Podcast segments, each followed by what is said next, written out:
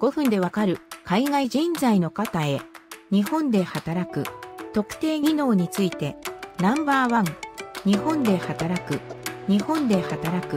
主な方法について説明します。特定技能。2019年からスタートした新たな在留資格です。これまでは技能実習制度が主な在留資格でしたが覚えてください。技能実習制度も継続しています。なくなったわけではありません。どこに相談する？すでに何かしらの在留資格で日本に滞在している場合、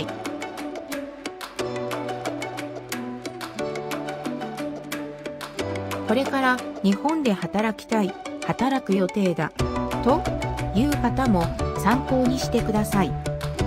あなたが日本に来る時にお世話になった母国の日本語学校や送り出し機関と呼ばれる人材会社、日本の管理組合、学校、雇用主、社長さんに相談するか、日本の登録支援機関を探して相談するようにしてください。相談先が見つからない場合は、近くの役場、大使館、入国管理局でも OK。日本の登録支援機関や学校は、親身になって相談に乗ってくれますが、その他は協力してくれないケースもあります。理由はビジネスなので儲からないからです。相談する場合は必ず複数の相談先に相談してください。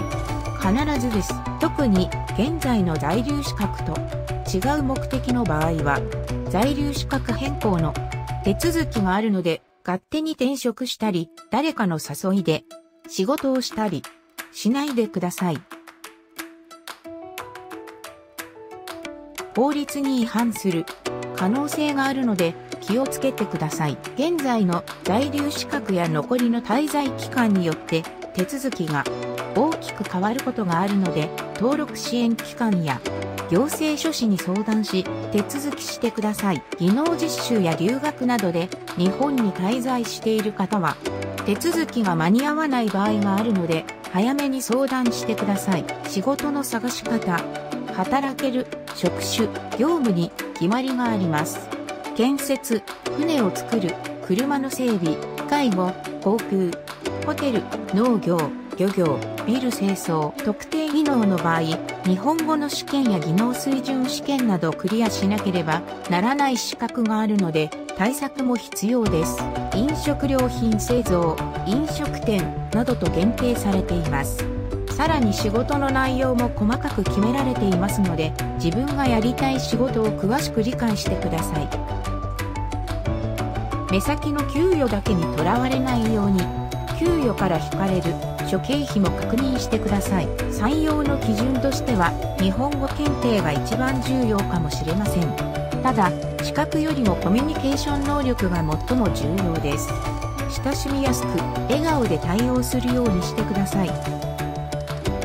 日本語検定では読む書く聞く話すがありますが聞くと話すを重点的にどんな仕事でもきつかったり楽しくなかったりしますただあなたは日本で働くために在留資格を取得しそのために学校に行ったり手続きをお願いしたりお金がかかっているはず。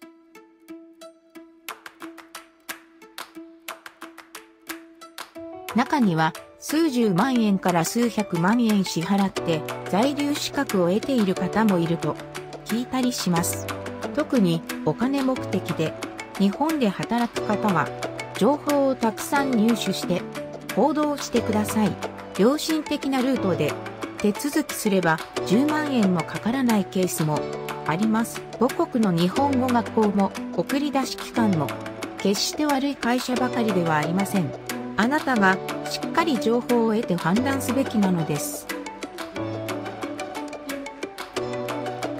日本の雇用主も中には提示した給与と違う手取り給与の場合もあると聞いたりします。事前に1ヶ月の給与、住む場所、通勤手段、研修、作業着、道具、生活家電、各種保険、休日、有給、残業割増、給与から引かれる様々な諸経費など全て確認し、書面で保管してください。信用できるのは自分自身です。あなたは夢や希望があって、日本で働いているはず。80%の海外人材が夢を叶えられず帰国しています。一度在留資格を取得すると、変更するのが難しいので、じっくり調べて手続きし、仕事を探してください。まだまだ伝えきれないことがたくさんあります。また、聞きたいこともあるかと思いますので、コメント欄に記載してください。